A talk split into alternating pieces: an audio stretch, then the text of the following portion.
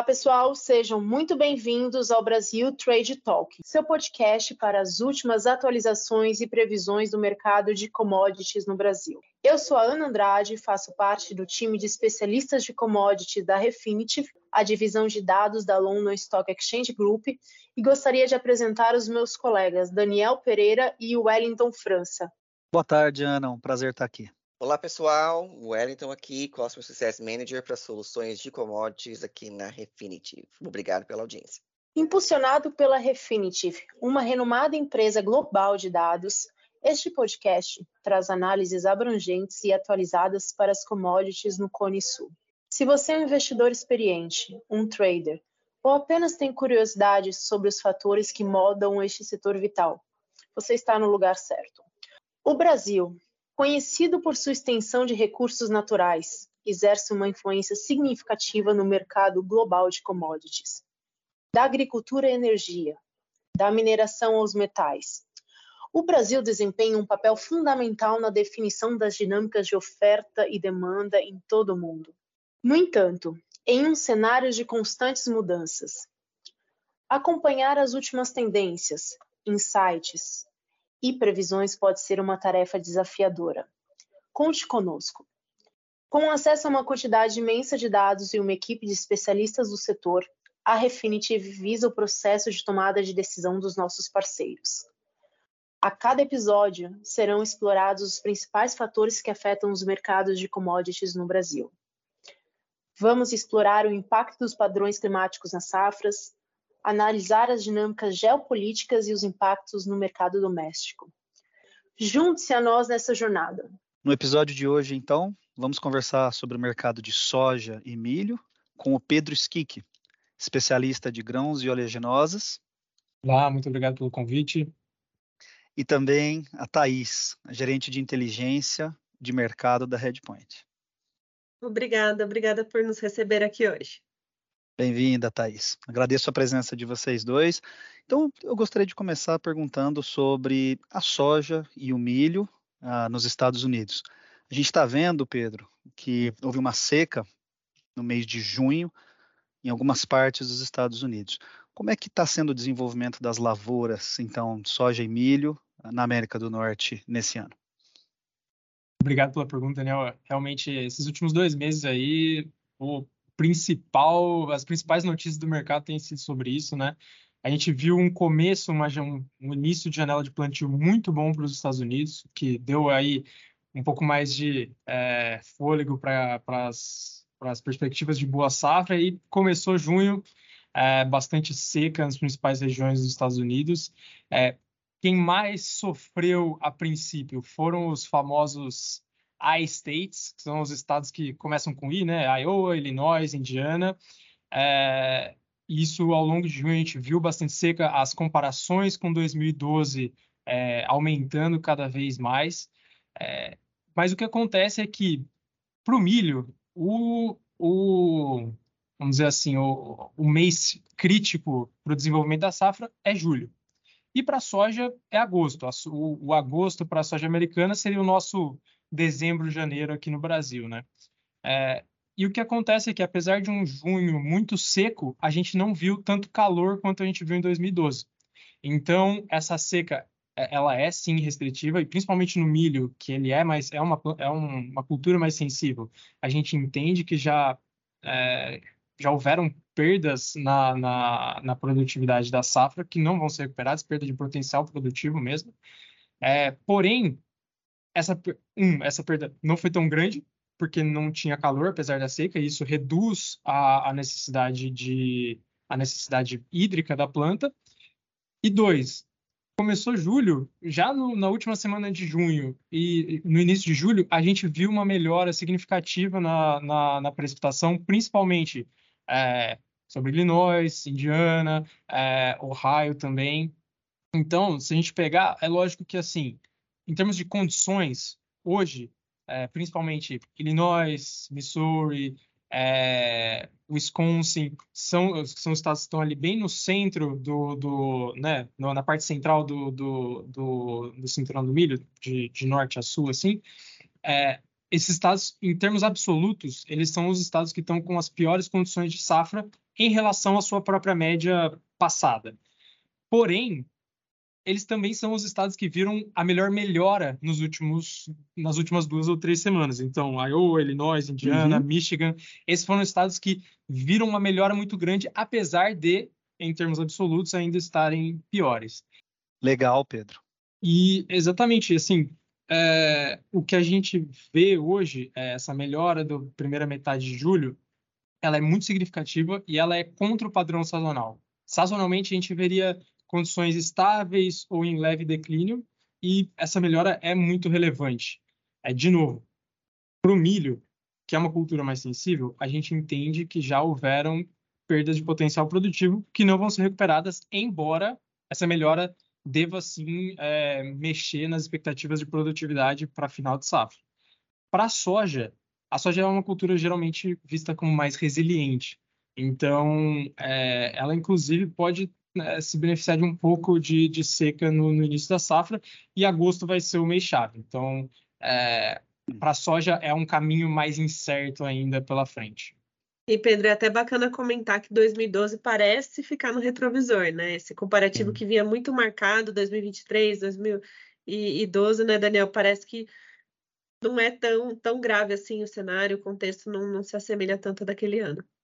Muito bem colocado, né, Pedro? Achei interessante o que você falou sobre as temperaturas, né? Quando a gente olha 2012 ficou para trás, né, Thaís? Foi um ano muito mais quente que prejudica a floração do milho, certo, Pedro? Sim, exatamente, exatamente. E é, como a Thaís bem comentou, é, essas, essas comparações que é, o, o, o mercado climático, a gente fez até um estudo recente sobre isso, o mercado climático americano para milho, ele tem um pico ali de volatilidade no meio de julho e é aí que é o ponto de decisão da coisa, né? Ou explode ou realmente ele começa a se arrefecer e a gente tem uma, uma diminuição da volatilidade, às vezes do preço, né, Thaís? E uma, uma pergunta, é, no último relatório do USDA, isso causou algum tipo de espanto para vocês ou foi de acordo com, com todas as análises que vocês já fizeram? De acordo com todas as análises, o SGA nunca é, mas é, eu acho que assim existia uma questão muito grande sobre se o SGA é, iria cortar produtividade ou não. É, o SGA ele, ele é, é tem duas tem duas tem duas coisas completamente no mercado. Uma é estimar produtividade final de safra, outra é estimar o SGA. E a Thaís, ela sabe bem porque é ela que me, me ensinou. É, então, assim, o SG ele é bem marcado, ele tem metodologias pré-definidas para cada mês do ano. Julho, é, maio, junho e julho são, é, é, são modelos de produtividade, é, modelos estatísticos mesmo. A partir de agosto, setembro, outubro, novembro, é, eles têm pesquisas de campo que podem ser subjetivas, que é ligar para produtor, ou objetivas, que é realmente ir a campo e tomar medidas. Para julho, é, a única, é, em geral, nos últimos 10 anos, a única vez em que se mudou produtividade tinha sido em, em 2012, tanto para soja quanto para milho. É, o que a gente entendia é, realmente, milho, por ser uma cultura mais sensível, é, ela, é, se fosse ter alguma mudança de produtividade, o que é incomum em julho, seria no milho mais do que na soja. O SJ tem essa característica de ser muito conservador nas suas mudanças. Ele não, ele prefere não, ele prefere fazer uma mudança mais suave e esperar, é, esperar é, maiores dados para depois fazer cortes mais significativos. Isso é a e regra. Foi, foi exatamente isso que aconteceu, né, Pedro? Exatamente. E valeu e, e assim é, se pagou, né? Vamos dizer assim, porque realmente, a, se ele tivesse feito um corte muito grande, com essa melhora que a gente viu na primeira metade de julho, é, provavelmente teria fora, sido, né? é, provavelmente teria sido revertido depois. Entendi. E Pedro, depois de todas essas explicações que, que vocês nos, nos deram, é, surgiu uma dúvida. A gente sabe que Brasil e Estados Unidos estão sempre ali concorrendo entre maiores produtores é, e exportadores de soja e milho e estão com realidades climáticas bem diferentes, né? Estados Unidos com seca, Brasil com excesso de chuva e agora El Ninho. O que, que a gente pode esperar dessa dinâmica entre Brasil e Estados Unidos para os próximos meses e, e próximo ano? Perfeito, Wellington. Eu acho que a gente está realmente num momento super importante de virada de chave do mercado. Então, como a gente estava comentando agora, né? É, Estados Unidos em processo de desenvolvimento da safra, vai colher aí setembro, outubro. É, e o Brasil colheu uma grande safra de soja aqui no começo do, agora no começo do ano e está colhendo que deve ser uma, uma ótima safra de milho é, de inverno. Então, se inicia a janela de exportação do Brasil. É, a gente está virando a chave da janela de exportação da soja para a janela de exportação de milho do Brasil e logo a gente vai ter a safra de, de, de milho nos Estados Unidos chegando para concorrer. É, o ponto é, a gente teve um relatório super importante no final de junho, que foi o relatório de área nos Estados Unidos. Esse relatório é, ele trouxe um aumento muito grande de área para o milho e uma diminuição muito grande de área para a soja americana. É, o que a gente via para o Brasil agora é justamente o que eu vinha comentando, essa virada de chave, da, final da, da, da a, a, sazonalidade de exportação da soja começando a cair e a sazonalidade do, de, de exportação do milho brasileiro começando a, a, a subir. Só que a situação nos Estados Unidos mostra que, mesmo que a gente tenha produtividades é, ok de soja, vamos, vamos colocar assim, por conta de uma área menor, eles vão ter uma safra muito provavelmente menor de soja do que no ano anterior, é, para ser colhida esse ano. Já no milho, mesmo que a gente tenha é, um pouco mais de perda de produtividade, é, eles provavelmente vão colher uma safra é, ainda, ainda maior do que não tão grande quanto se esperava a princípio, mas maior do que no ano passado, e bem maior do que no ano passado. Então, o Brasil é, vai sofrer mais competição dos Estados Unidos no mercado de milho do que no mercado de soja. Certo? Era bem isso que eu estava pensando, que como eles diminuíram a quantidade de área plantada de soja, aumentaram a de milho, talvez a nossa safrinha tenha mais probabilidade de ter mais sucesso no exterior do que a, as safras de soja eu estou viajando? Na verdade, o contrário. É, o, esse era o cenário exatamente antes do. Esse era perfeito. O que você colocou é perfeito, mas é o cenário anterior a esse relatório de área. Justamente, o que a gente estava hum. vendo é Estados Unidos está com uma área relativa, alta de, de milho, já era uma área alta de milho, mas é, dentro de um, vai, de um li, limite histórico médio ali.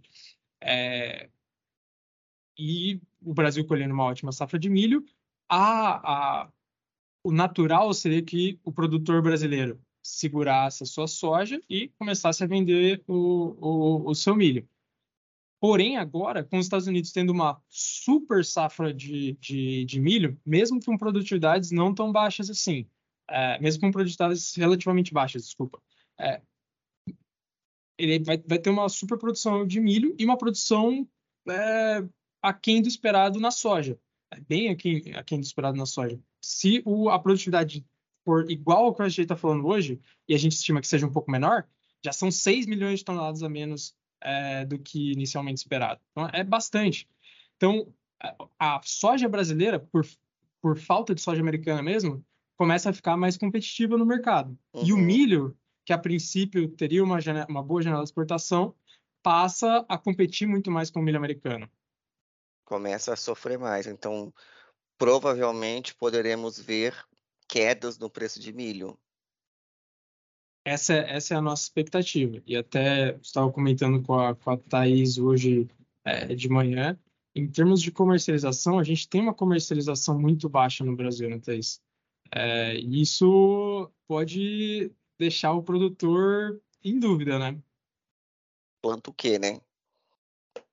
Quanto a qual, qual produto comercializar, né? Qual o time, Exato. já que, que segurou as duas safras até agora, né?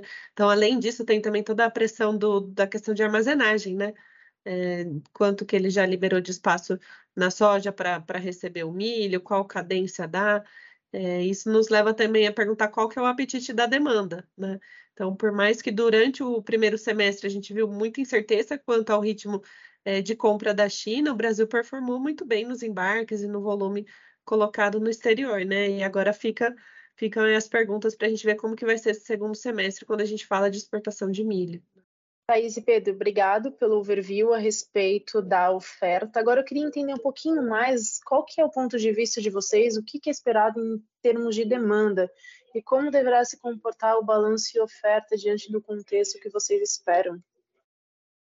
Dragão chinês está com fome ou mais ou menos? Bom, é, acho que para começar a responder até e encano um pouco com, a, com, essa, com o que a Thaís vinha comentando. É, é lógico que assim, sempre que a gente fala de, de demanda, que nem o Elton brincou, sempre que a gente fala de demanda mercado de grãos, China é o principal tópico. E tem que ser mesmo, porque é quem mais tem comprado é, tanto soja e mais recentemente, nos últimos anos, milho também. É, se a gente começar falando de milho, é, a China ela começou a comprar milho é, de dois, três anos para cá, quando o, o, ritmo de recuperação no rebanho de suínos passou a ser muito maior do que a capacidade da China de produzir é, milho domesticamente. Mas não faz parte do plano de governo chinês, vamos dizer assim, é, comprar milho externo. É, eles têm para alguns grãos específicos, e eles são arroz, trigo e, e milho, um, uma meta de produzir 95% do que eles importam, do que eles consomem, desculpa, é, e os outros 5% é, eles ficam confortáveis de, de importar. É, os de 20, 23 milhões de toneladas que hoje é estimado que a China compre nesse próximo ano, nesse próximo ano safra, está dentro desses 5%, é, mais ou menos. Então, a gente entende que a China vai é, consumir, vai importar por ali. O que, que poderia levar ela a importar um pouco mais, um pouco menos? ela tem uma produção doméstica muito grande. É, então, os Estados Unidos é o maior produtor de milho, produz ali esse ano quase 380, 390 milhões de toneladas, algo nessa, algo nessa casa. A China está na casa dos 270 milhões de toneladas, então é uma, uma baita produção de milho. É, o que levaria ela a importar mais ou importar menos é se essa produção for melhor, ela precisa de menos milho externo, maior, ela precisa, eh, desculpa, maior, ela precisa de menos milho externo, menor, ela precisa de mais milho é, dos Estados Unidos, do Brasil, da Ucrânia, assim por diante. É, então, assim, esse seria o driver para a demanda de, de milho chinesa. Porém, o que a gente vê hoje é, é a China muito reticente em comprar, em importar é, produtos como milho e soja também comentar um pouquinho mais para frente. Então, o que, o que acontece é, é, na medida do possível, ela usa produtos substitutos. E o milho tem mais produtos substitutos. Um desses produtos é o trigo, que esse ano a gente viu muita chuva na colheita de trigo chinesa, e isso diminui a qualidade da, da colheita e, portanto, deixa, é, faz com que essa colheita de trigo deles fique mais propícia para competir com o milho do que ela normalmente já seria. Né? Então, essa, essa é uma dinâmica que vai ser super interessante de acompanhar. A gente entende que, é, na medida do possível, mesmo com uma produção talvez um pouco menor de milho, a China vai tentar ir para produtos substitutos produzidos domesticamente, mais do que importar, é, mais do que importar é, é milho brasileiro, é, americano. Ela ainda vai precisar importar milho, e a gente espera mais ou menos na casa do que hoje é estimado aí pelo mercado, mas eh, na medida do possível ela vai tentar evitar. Essa, essa é a nossa leitura. Para a soja é a mesma coisa, só que a soja ela tem menos, é, menos substitutos. Então é, é, mais difícil substituir o farelo de soja. Ela também tenta, mas é mais difícil. O que a gente vê esse ano é, é esses últimos anos é a China com um enorme rebanho de suínos, uma produção de ração lá em cima, nas máximas históricas e se mantendo nas máximas históricas, mais um consumo de ração é, que não acompanha esse crescimento todo. E parte disso é redução do, do, do farelo de soja no, no mix de ração. Então, desde guerra comercial, peste suína africana, todas essas coisas que a gente viu acontecendo nos últimos anos, a China ela se, se viu muito dependente do mercado internacional por soja e ela não tem é, capacidade de produzir toda a soja que ela precisa, que ela, que ela necessita. Então, o, a forma que ela tem de, de né, se proteger disso é um aumentar estoque, que é algo que segundo os balanços da SGA, ela veio fazendo nos últimos anos. E dois, reduzir no máximo que ela pode é, o, a porcentagem que o farelo representa no, no, mix de ração. Então, por tonelada de ração, usa menos farelo. Né? E, e... Isso é uma. Perdão, Pode? Não, ia, ia, complementar que isso é justamente o ponto de incerteza da demanda, né? Qual que é esse desempenho da China, como ela se posiciona, porque até nessa atualização, que nesse cenário né, que o Pedro colocou, é, do quanto a China depende do farelo é, de soja para o seu rebanho de suíno, é importante até a gente voltar um pouquinho antes, lá na década de 80, quando essa cultura de colocar farelo na ração é, do suíno foi implantada na China. Então, é uma prática muito comum na, nas Américas, nos Estados Unidos. Isso foi levado para a China como um potencial de ganho de produtividade ali para engorda, mas não necessariamente algo que ela precisava continuar fazendo no sentido de aumentar é, cada vez mais o mix do farelo. E justamente depois da, da, da, da guerra comercial, ela se viu nesse contexto de reduzir um pouco a participação do farelo ali na ração, isso impacta diretamente na necessidade deles de comprar soja. Então, se a gente olhar antes da guerra comercial, a gente já falava na China comprando perto de 105 milhões de toneladas. E nos últimos ciclos a gente está custando chegar no 100. Né? Então, isso de fato é uma mudança que houve no, no ritmo da demanda, no ritmo que a demanda cresceu e coloca um pouco em xeque se isso acompanha ou não o ritmo da oferta, né, Pedro? Exatamente, assim, né, a gente até tem aí, se a gente olhar a balança de USJ, um pouco de crescimento no consumo de soja em outros países. Mas a China, que é principal, é, em termos de importação, não, não, não cresce mais tanto. E a gente aqui do nosso lado, tudo bem, a gente pode não ter uma, que a gente vinha comentando, uma, uma super oferta de soja no, no, no, nos Estados Unidos. Mas Brasil já cresceu muito esse ano, em termos de produção muito provavelmente vai crescer bastante para a próxima safra. E a gente não está vendo um crescimento tão assim. A gente está vendo crescimento do lado da demanda. Não é que é na ausência de crescimento, mas ela não está crescendo quanto a nossa oferta está crescendo. E isso é, pode é. levar a preço mais pressionado. É isso que eu ia fazer, minha, minha próxima pergunta, que eu já ia. Já estava pensando aqui, se o Brasil aumentou a produção de soja a China, que é o nosso maior parceiro na, na, na, compra da nossa soja, ela diminui a quantidade de farelo de soja na ração. Consequentemente, ela vai importar menos soja. Você mencionou que outros países aumentaram um pouco o consumo de soja, mas esse aumento desses países e o aumento do consumo interno não cobrem a falta da demanda chinesa. E aí é aí que a gente sofre com os preços cada vez mais pressionados.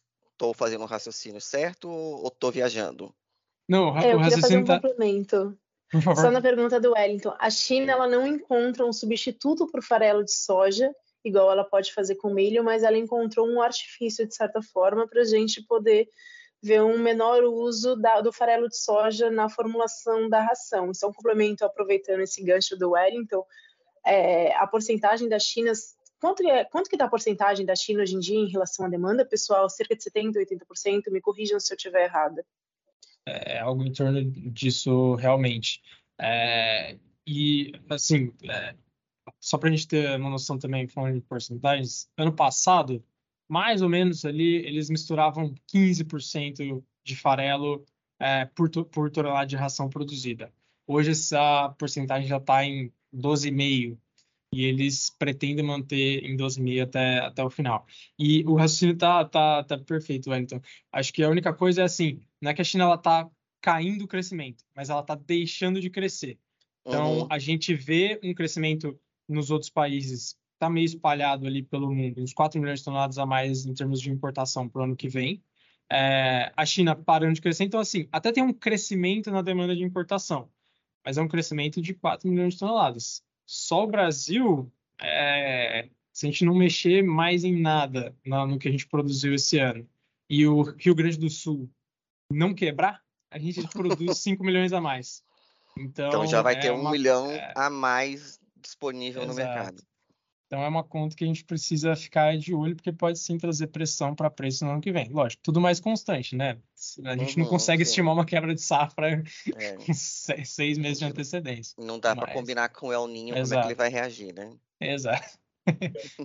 É, se alguém tiver o telefone do senhor Elninho para a gente combinar aí uma boa chuva, mas Nossa, é isso. Eu, eu tô, tô precisando de, de bater um papo com ele, porque tá, tá, tá tenso. Beleza, pessoal, excelente papo. Muito obrigado por, por trazer tantas informações para a gente e nos enriquecer ainda mais com conhecimento. Pedro Skiki, prazer falar contigo. Thaís Italiani também. Então, por favor, pessoal, se precisarem falar com os dois, vou deixar o Pedro soletrar o sobrenome dele e a Thaís Italiani. É, Italiani é bem fácil, Thaís com H, Headpoint, pessoal. É, por favor, Pedro e Thaís. Bom, muito obrigado, Wellington. Muito obrigado, Ana. Muito obrigado, Daniel. Meu nome é realmente mais difícil. É pedro.skicki, S-C-H-I-C-C-H-I, arroba redpointglobal.com. É, a gente vai ficar super feliz aí de receber perguntas, dúvidas e quiser entrar em contato também. E por favor também nos contate no nosso site, redpointglobal.com, através do LinkedIn, estamos à disposição. Novamente, obrigada pelo convite. Imagina, nós que agradecemos a presença. E lembrando, pessoal, que todos os episódios estão disponíveis no Spotify, Amazon Music e também no nosso site refinity.com/pt, onde vocês podem sugerir mais temas e também convidados. Agradeço a audiência e até o próximo episódio do Brasil Trade Talk. Até mais!